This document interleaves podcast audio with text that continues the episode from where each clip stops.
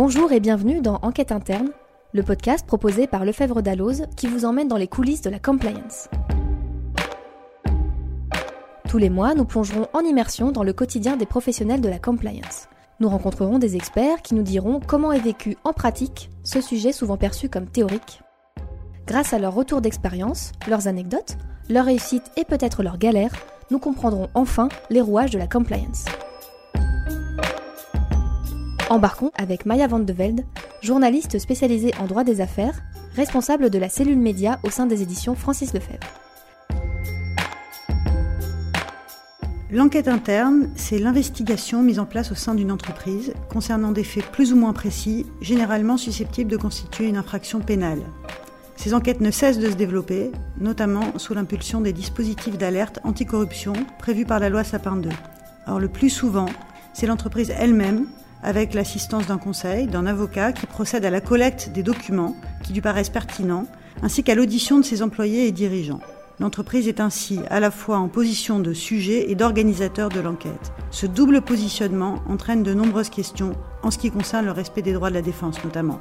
Ces questions, elles ont été soulignées par le rapport Gauvin en juin 2009. Elles viennent d'être remises sur le devant de la scène par un rapport intitulé Rapport sur les droits de la défense des personnes physiques dans l'enquête interne, rédigé par un collectif d'avocats. Au micro d'enquête interne, pour nous parler de l'enquête interne, deux des avocates à l'origine de ce rapport, Lucie Mongin-Archambault, avocate associée du cabinet Osborne Clark, et Dorothée Ever, qui exerce au sein du cabinet Visconti-Grundler. Bonjour Dorothée. Bonjour Maya. Bonjour Lucie. Bonjour Maya. Donc Dorothée, Lucie, la première question qui me vient à l'esprit, c'est celle du début de l'enquête interne. C'est vous, l'avocat qui, euh, Lucie, vous, vous intervenez surtout comme avocat enquêteur. C'est vous qui appréciez le... Alors c'est souvent l'entreprise qui euh, a un dispositif d'alerte interne, reçoit ces alertes et euh, elle-même considère que certaines d'entre elles sont abusives ou pas sérieuses, qui les exclut toutes seules, sans nous, souvent et euh, qui, euh, lorsque euh, elle pense que les faits sont probablement caractérisés, en général recourt à l'avocat et nous demande de l'aide pour savoir comment ensuite conduire cette enquête, par où commencer et comment nous pouvons l'accompagner dans, la conduite de ces enquêtes le plus rapidement possible parce qu'on est quand même souvent tenu par le délai disciplinaire, c'est-à-dire le délai de deux mois, pour conduire ces enquêtes le plus vite possible. D'accord. Et euh, Dorothée, vous, euh, vous avez une expérience un peu différente, il me semble, puisque vous intervenez plutôt comme avocat conseil dans des enquêtes euh, mise en place à la suite de poursuites d'autorités étrangères. Donc là, concrètement, comment ça se passe? Effectivement, la, situation est différente. Euh, dans le cas d'enquêtes internes qui sont mises en place dans le cadre de négociations avec des autorités de poursuite, euh, la, temporalité est beaucoup plus évidente puisque tout simplement l'autorité vient et euh, elle, démarre en fait un processus. Donc l'entreprise et évidemment donc les personnes physiques qui sont visées ensuite par l'enquête interne sont beaucoup moins actives dans la, décision de mise en place et dans le, le moment choisi pour mettre en place l'enquête interne.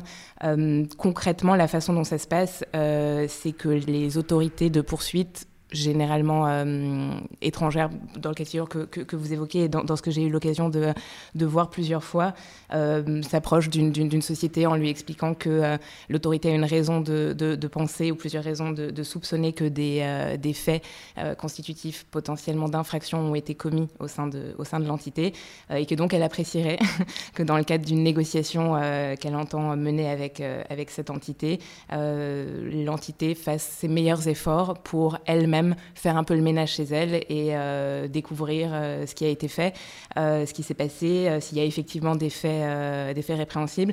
Et c'est là en fait tout le, premier point de, l'absurdité de l'enquête interne, parce qu'il y a, une, absurdité dans le processus, qui est qu'en fait l'autorité surtout étrangère, peut en venir à quasiment déléguer euh, l'enquête euh, à l'entreprise. Parce qu'en fait, ça, c'est des faits qui pourraient faire l'objet d'une enquête euh, pénale publique et qui sont laissés à l'appréciation, enfin à la, direction de d'une entreprise qui doit elle-même, au sein de sa propre structure, enquêter comme si elle était policier ou juge d'instruction. C'est tout un jeu de, de, négociation et de, de, de, pression plus ou moins forte. Il y a aucune obligation là encore d'enquêter, simplement la, perte de l'opportunité d'entrer en, négociation avec l'autorité au sujet de ces faits.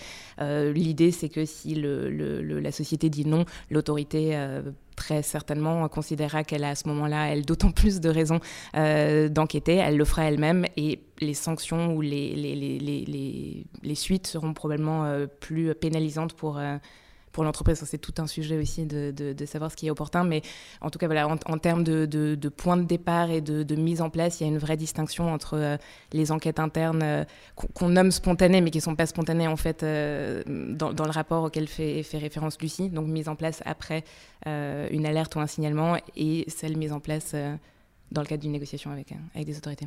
Et euh, Lucie, ça, ça, vous arrive de...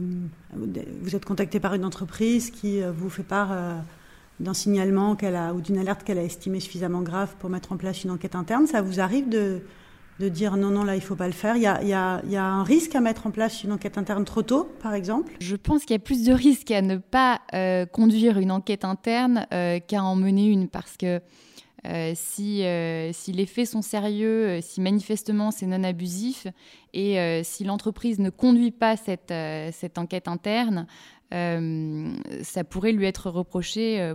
dans le futur, je vois mal un reproche qui pourrait être formulé à une entreprise pour avoir conduit trop tôt une, enquête interne. D'accord, donc on ne fait pas d'enquête interne pour désamorcer une rumeur qui court dans une entreprise ou pour, euh, pour des raisons de communication. On conduit des enquêtes internes vraiment pour aboutir à, à une vérité, euh, peut-être pas judiciaire, mais en tout cas factuelle.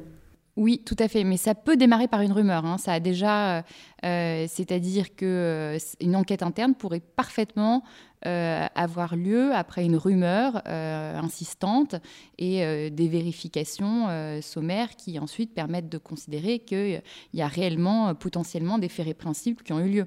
Ça pourrait également démarrer, démarrer comme cela.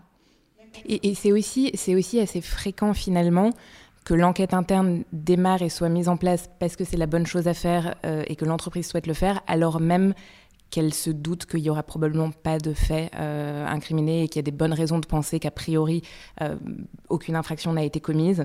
Euh, et c'est évidemment une, garantie supplémentaire pour elle et c'est positif aussi à, la toute fin pour, pour la personne éventuellement mise en cause de manière infondée. De, de, tout de même procéder à cet exercice. Ça protège la réputation, ça permet de continuer à, à, employer ces, ces, personnes qui sont éventuellement visées, qui sont éventuellement soupçonnées, même par une rumeur peu fondée, d'avoir commis des, des, infractions. Parce que ça remet les choses à plat, en fait. Et ça clarifie les choses, en fait, aussi. C'est que, bon, je pense euh, typiquement au harcèlement euh, sexuel ou euh, au, sein de l'entreprise. S'il y a une rumeur et qu'une enquête est déclenchée et qu'il en ressort que les faits ne sont pas avérés et qu'il y a des mesures évidemment prises à la suite de ces pour assainir en quelque sorte la situation au plan RH, et, etc. C'est aussi totalement dans l'intérêt euh, de l'entreprise. Alors justement, les RH, j'allais y venir, euh, parce que donc l'enquête euh, est déclenchée, on a pris la décision de la mener, mais qui la mène Est-ce que les RH en font partie Quels sont les services impliqués Est-ce qu'il y a une équipe qui la dirige Est-ce que c'est vous, avocat, qui la dirigez? Alors c'est très varié. Euh, c'est très varié. Vous avez des grands groupes avec des directions de la compliance très bien organisées euh, qui sont parfaitement en mesure de, conduire leur euh, enquête interne, qui font appel à des avocats lorsque c'est nécessaire et lorsque notamment ils veulent vérifier la qualification des infractions et bénéficier aussi du secret professionnel pour couvrir les échanges et, le, rapport, qui sera rédigé. Euh, mais ils peuvent aussi le faire seuls. Euh, donc ça, c'est pour les grands groupes. Pour les plus petits groupes, euh, la procédure d'alerte interne a pu prévoir qui serait en charge de ces enquêtes, qui serait le comité en charge des enquêtes. En général, la fonction, la fonction directeur juridique est incluse dans ces comités. la fonction RH aussi le plus souvent parce que, évidemment, vous avez souvent des décisions euh, finales à prendre sur, euh, selon la gravité des faits, la sanction disciplinaire appropriée. Donc c'est une vraie équipe, plusieurs personnes, et euh, il y a souvent un avocat. Le fameux avocat enquêteur, il est souvent présent dans les enquêtes? Oui, je pense qu'il est souvent présent, soit à côté de cette équipe, soit seul de son côté. lorsqu'on veut totalement externaliser l'enquête. les modes de, fonctionnement avec l'avocat sont variés et, sont, et dépendent vraiment des faits et de la situation. mais l'avocat, peut parfaitement aussi conduire seul l'enquête interne. et, les avantages que j'y vois, c'est pas pour faire de la, euh, promotion de la, de la, profession, mais il y a quand même trois avantages très nets. Le premier, c'est que ça, euh, ça rend plus objectif euh, la conduite de l'enquête interne. selon en tout cas les personnes qui seront visées par cette enquête, elles auront l'impression que c'est extérieur, davantage extérieur que si c'est conduit en, interne. Le deuxième avantage, c'est qu'on est tenu, nous, avocats, par nos, nos grands principes, et notamment le principe de loyauté et de prudence qui font que L'enquête doit être menée avec euh, loyauté et prudence, donc c'est une garantie aussi pour ces personnes-là. Et le dernier avantage, évidemment, euh, c'est le secret professionnel qui, qui, couvre les échanges et le rapport euh, rédigé. Du coup, Lucie, vous, vous êtes déjà intervenue comme avocat enquêteur à plusieurs reprises. Est-ce que c'est pas bizarre pour un avocat d'être celui qui enquête? C'est vrai. Mais c'est vrai qu'on est, on est vraiment. puis moi, je suis pénaliste, donc on est vraiment l'avocat de la défense euh, en temps normal. Et là, on doit euh, devenir vraiment euh, très objectif, très loyal dans la conduite de l'enquête. Et on, rentre un petit peu, c'est vrai, dans le, dans le, métier et, le rôle finalement d'un juge d'instruction presque. Euh, et euh, c'est une autre manière de procéder, mais je pense que nos grands principes euh, des droits de la défense, avec l'article préliminaire du Code de procédure pénale, avec l'article 6.3, avec tous ces grands principes auxquels on tient tant, voilà, on, essaie de les appliquer au mieux dans le cadre de ces procédures pour que voilà, pour, pour, pour accompagner l'entreprise. Et c'est important, je pense, qu'il y ait des avocats aussi pénalistes qui s'emparent de ces sujets et, qui euh, permettent la garantie de ces droits pour, pour, pour les personnes visées en réalité aussi. Moi, je, vois deux difficultés euh, quand même majeures. moi, j'ai une expérience plutôt de, de l'autre côté en, défense des personnes physiques euh, qui peuvent être visées par, les, par ces enquêtes internes. Euh, mais j'ai eu l'occasion, notamment au sein de, de, structures anglo-saxonnes où j'ai exercé précédemment, de, voir aussi comment se déroulait la conduite d'une enquête interne.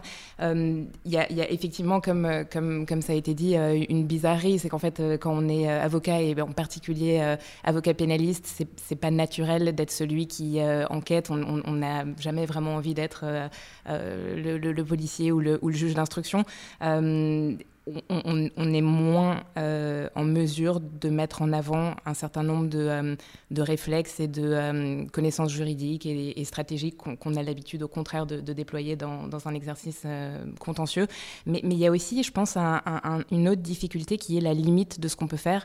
Et ça, bon, pour le coup, je pense que c'est aussi vrai pour un avocat enquêteur qu'un auditeur enquêteur ou que toute autre personne qui, tente d'enquêter à la place des, autorités, hein, quelque part. c'est le fait qu'on est quand même parfois confronté à, hum, à la limite de ce qu'on peut faire. C'est-à-dire qu'on n'a pas les moyens euh, de, mettre en place une enquête comme une autorité de, poursuite, et d'ailleurs on n'a pas envie de le faire. Euh, moi j'ai en souvenir euh, un, cas dans lequel, bah, justement comme, on le disait un peu plus tôt, l'enquête avait démarré avec la certitude qu'il n'y avait probablement pas de fait constitutif d'infraction.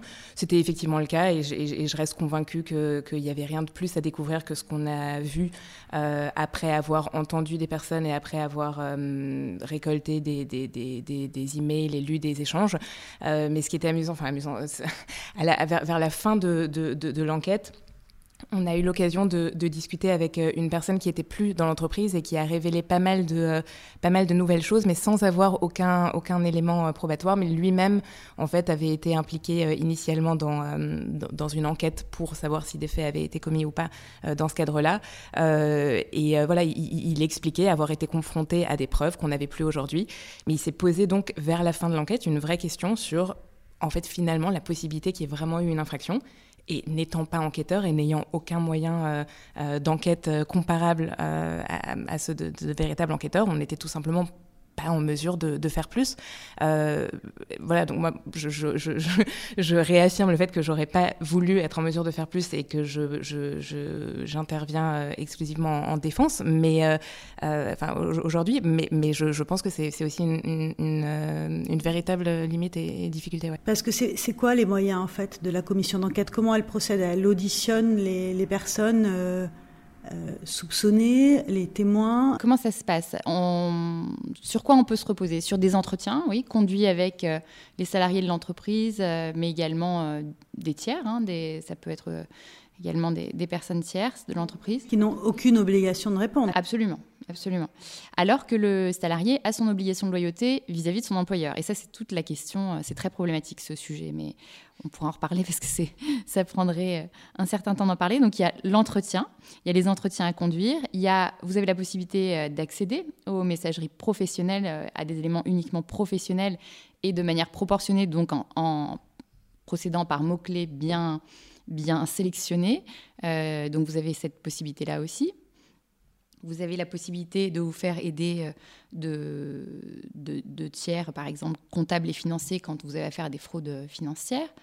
Euh, vous avez la possibilité éventuellement de, de, oui, de recourir à, des tiers experts en IT ou euh, pour retrouver des, des informations. Et, c'est vrai que c'est beaucoup plus limité, tu as raison de le dire, Dorothée, hein, que les pouvoirs euh, voilà, du juge d'instruction. Euh. Oui, c'est finalement tout ce qu'on peut mettre en place dans le cadre d'une initiative privée avec, des moyens euh, classiques. Les salariés, ils sont, ils sont au courant que vous fouillez dans leurs ordinateurs ou qu'une enquête est en, cours ils savent qu'une enquête les touche ou tout simplement est en cours? Comment, qui on informe dans une entreprise? Alors, la règle, c'est qu'ils soient informés qu'un signalement a, a, eu lieu les concernant. Euh, vous avez la possibilité, évidemment, pour les besoins de l'enquête, euh, de décaler euh, le, moment d'information, mais ils doivent, ils doivent être informés du fait qu'ils sont visés par un, signalement, absolument. Et, aucune, aucune donnée personnelle ne peut être récoltée. En revanche, les, les, les, boîtes électroniques professionnelles sont, sont, bien, bien sûr la propriété de l'employeur et, et, et, sont, sont revues en, détail. et alors, du coup, vous le, vous, vous le convoquez, enfin, je suppose que c'est le mot, à, une audition ou à un entretien. Vous dites euh, entretien, vous l'invitez à un entretien Alors on dit entretien, oui. Moi j'ai tendance à dire audition pour marquer justement la normalité du, du, du, sujet. Ben, justement, parce que effectivement, est-ce que vous l'informez de la gravité de, de, ce que potentiellement il va, il va dire? Alors c'est vrai que c'est, Dorothée a raison, on devrait appeler ça audition. Euh, alors d'abord, il y a les personnes soupçonnées et les personnes non soupçonnées. Hein. donc il faut bien sûr euh, distinguer euh, les personnes soupçonnées et les personnes non soupçonnées qui sont témoins et qui apportent juste un éclairage sur les faits. Mais pour les personnes soupçonnées, on essaie d'être le plus rigoureux possible en leur adressant une convocation par email et en leur indiquant les faits, les faits qui leur sont reprochés. On leur indique, on leur donne aussi euh, parfois euh, de la matière supplémentaire avec des emails, des documents conjoints à, cette, euh, à cet email. Ils ont toutes les pièces? Alors voilà, ça c'est aussi la question qu'on s'est, on a beaucoup réfléchi sur ce sujet dans le cadre de notre collectif. ils, ils n'ont pas toutes les pièces, mais nous considérons qu'il est important de joindre à cet email qui explique les faits qui lui sont reprochés les documents euh, principaux sur lesquels se fondent euh, les reproches formulés. Ça, ça, on considère que c'est important de le faire. En tout cas, c'est notre conviction. et, c'est plus que les droits en matière d'enquête pénale, hein, parce qu'il faut bien être conscient que lorsque vous êtes entendu en audition libre, en enquête pénale, on vous fait part des, faits qui vous sont reprochés, mais évidemment, on ne joint aucun euh, document, élément matériel euh, à, cette, euh, à cette information. C'est l'objet d'une de, nos discussions principales sur le, la quantité de droits qui, qui devraient ou non être ouais, attribués aux, différentes personnes physiques visées. On, s'est beaucoup interrogé sur l'analogie qu'on pouvait faire entre cette enquête interne qui peut s'apparenter à une enquête pénale et, l'enquête pénale justement à laquelle elle peut s'apparenter, c'est-à-dire est-ce qu'on est plus plus proche d'une instruction judiciaire? Est-ce qu'on est une enquête préliminaire? Euh, On est évidemment nulle part parce que c'est une initiative privée et que c'est autre chose, mais finalement il y a beaucoup de, similitudes et, beaucoup de, risques pour les personnes physiques notamment, et, euh, c'est pour ça que les, droits évoqués par, euh, Lucie nous paraissent effectivement essentiels à mettre en place. Et alors du coup, puisqu'on essaye de, donner un cadre, est-ce que, les personnes entendues en tant que personne soupçonnée ou en tant que témoin, ont, droit à un avocat ou un avocat, sont informés qu'elles peuvent venir avec un avocat. Enfin, euh, oui, alors il euh, y, y, a d'obligations, euh, enfin pas d'obligation à, ce stade nulle part, ça il faut quand même se, le rappeler et se le dire.